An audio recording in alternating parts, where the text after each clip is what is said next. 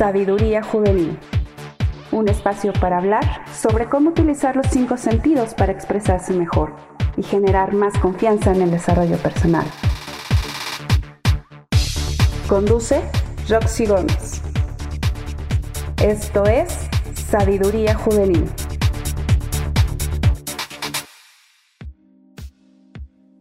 Hola, hola a todos, buenas tardes. Estamos en una tarde lluviosa el día de hoy y realmente empezamos un nuevo inicio, nueva temporada, por lo que me agrada que estemos en un buen camino. Les agradezco mucho a todos nuestros seguidores y sé que podremos llegar a más en, algún momento, poco a poco. Sé que no es de la noche a la mañana, pero en esta emisión del día de hoy me gustaría comentarles que estoy empezando un nuevo inicio con la Fundación Joferlax que precisamente acabo de pasar hace unos días en una plática de la dependencia emocional.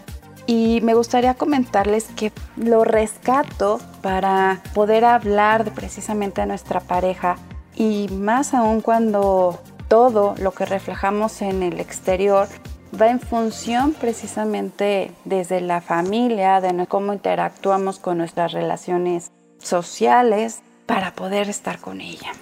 Pues bien, entonces déjame decirte que cuando hablamos de una relación de pareja o una dependencia, porque dicen muchas veces que dependemos de nuestra pareja de forma inicial. Pues no es cierto, muchas veces debemos de considerar que como seres humanos necesitamos acercarnos y crear una red, pero ¿a qué grado llega la dependencia? Mm, muy buena pregunta. La verdad es que como seres humanos que somos, necesitamos esa pareja para conocernos, para tener una buena relación. Pero aquí debemos de fomentar la comunicación y debemos de evitar precisamente el centrarnos solamente en ver a esa persona. Sabemos que es nuestra pareja, sí, pero hay que darnos nuestro espacio, tanto personal como profesional, así como también darle el espacio a la pareja. Debemos de mantener un equilibrio entre cada uno de ellos para que no lleguemos precisamente a lo que es una dependencia emocional. La dependencia emocional generalmente nosotros la identificamos en ciertas conductas o patrones que generalmente no son conscientes. En este caso, las personas que han sido dependientes de alguna pareja es porque presentan una falta de control y sienten un gran malestar cuando se alejan de la persona en quien se centran específicamente. Así es como una necesidad insaciable de saber todo de ella, de estar con ella. Son incapaces de cortar el vínculo que las une. Y una forma de que puedes identificarlo es conocer el pasado que tiene precisamente la persona con la que tú estás, conocer su historia, conocer eh, cuáles parejas ha tenido, pues no tanto específicamente qué, cuántas parejas ha tenido, cosas así, ¿no? Pero sí es importante que tengan esa comunicación, ese vínculo que les va a dar confianza en donde se pueda reconocer a cada una de las personas. Muchas veces no podemos reconocer fácilmente cuando se da la dependencia, porque también es característica de una personalidad de los individuos. Esto suele suceder mucho precisamente en los jóvenes cuando empiezan a tener su primer novio o novia donde buscan muchas veces la aprobación de la otra persona, por lo que empiezan a tener una relación muy intensa, en donde lo comparten todo sin saber hasta dónde pueden llegar. Generalmente, pues nada más se va teniendo ojos para esa persona, dejas de hacer tus cosas para estar a la disposición de ella, por lo que eso puede ocasionar muchas veces que la otra persona se sienta a gusto, pero también tú como persona debes de dejar ser controladora y en cierta forma pues no lo vas a poder evitar cuando no sabes a lo que te estás enfrentando.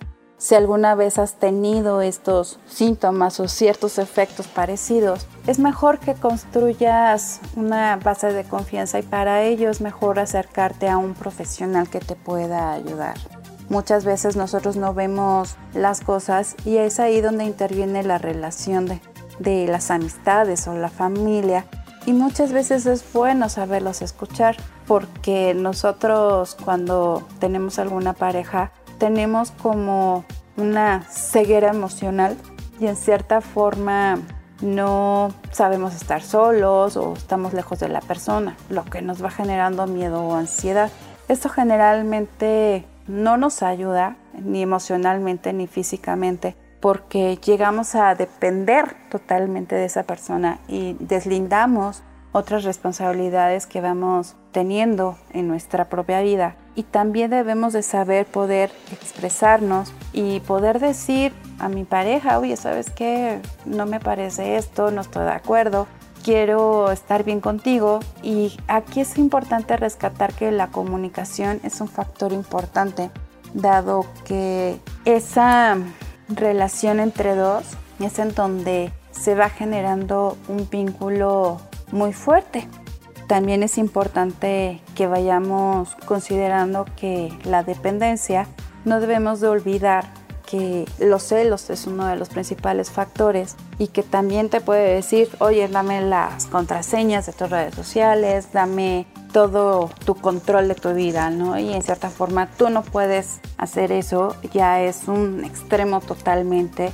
Ahí ya estamos hablando de una relación totalmente tóxica y en realidad eso genera una vivencia totalmente negativa en tu vida. Por lo que aquí una de mis recomendaciones específicas es que siempre sigas tu intuición de que si estás haciendo bien o estás haciendo mal y también que vayas a un profesional. No todos los que están a tu alrededor tienen la razón. Es mejor a veces escuchar a alguien externo que esté capacitado para que de esa manera puedas cuidar de ti, cuidas tu, tu salud, cuidar todo lo que implica como persona, dado que las relaciones de dos siempre debe existir una buena comunicación y deben de poderse expresar. Las relaciones de pareja no son de color de rosa, no son de cuentos de hadas, simplemente son fantasías que vivimos luego muchas veces en nuestra mente, por lo que hay que aterrizar en donde estamos para ver nuestra realidad y conocer realmente a la persona en todos los sentidos y no llevarnos sorpresas. Por eso es que debemos de identificar las principales señales de cuando son celosos, cuando te quieren cambiar tu forma de vestir, cuando te dicen qué hacer. Y esos son algunos detalles que nosotros podemos percibir.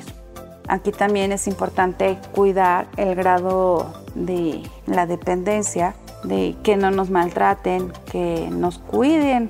Generalmente una pareja es la que te cuida, te protege, te atiende, te escucha, te apoya. Esos pequeños detalles que a lo mejor tú dices, esa persona me está dando lo mejor de sí para que yo realmente pueda ver cómo es y más cuando tienes el trato con su familia, pues puedes conocer un poco más de esa persona. Porque sí, es como conocer parte de ella, no nada más es conocer todo al 100% de ella, sino también parte de la familia.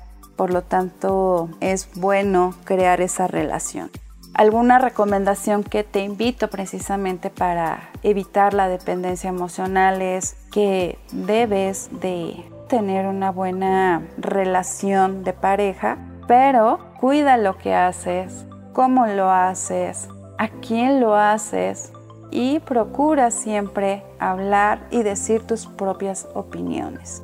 No es lo mismo cuando alguien quiere influir en ti para decir las cosas, por lo que debes de ser tú sin olvidarlo.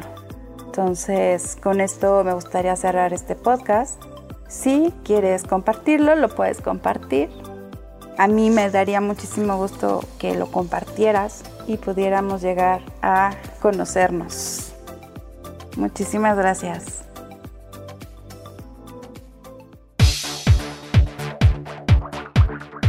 Sabiduría Juvenil. Un espacio para hablar sobre cómo utilizar los cinco sentidos para expresarse mejor y generar más confianza en el desarrollo personal. Conduce Roxy Gómez. Esto es Sabiduría Juvenil.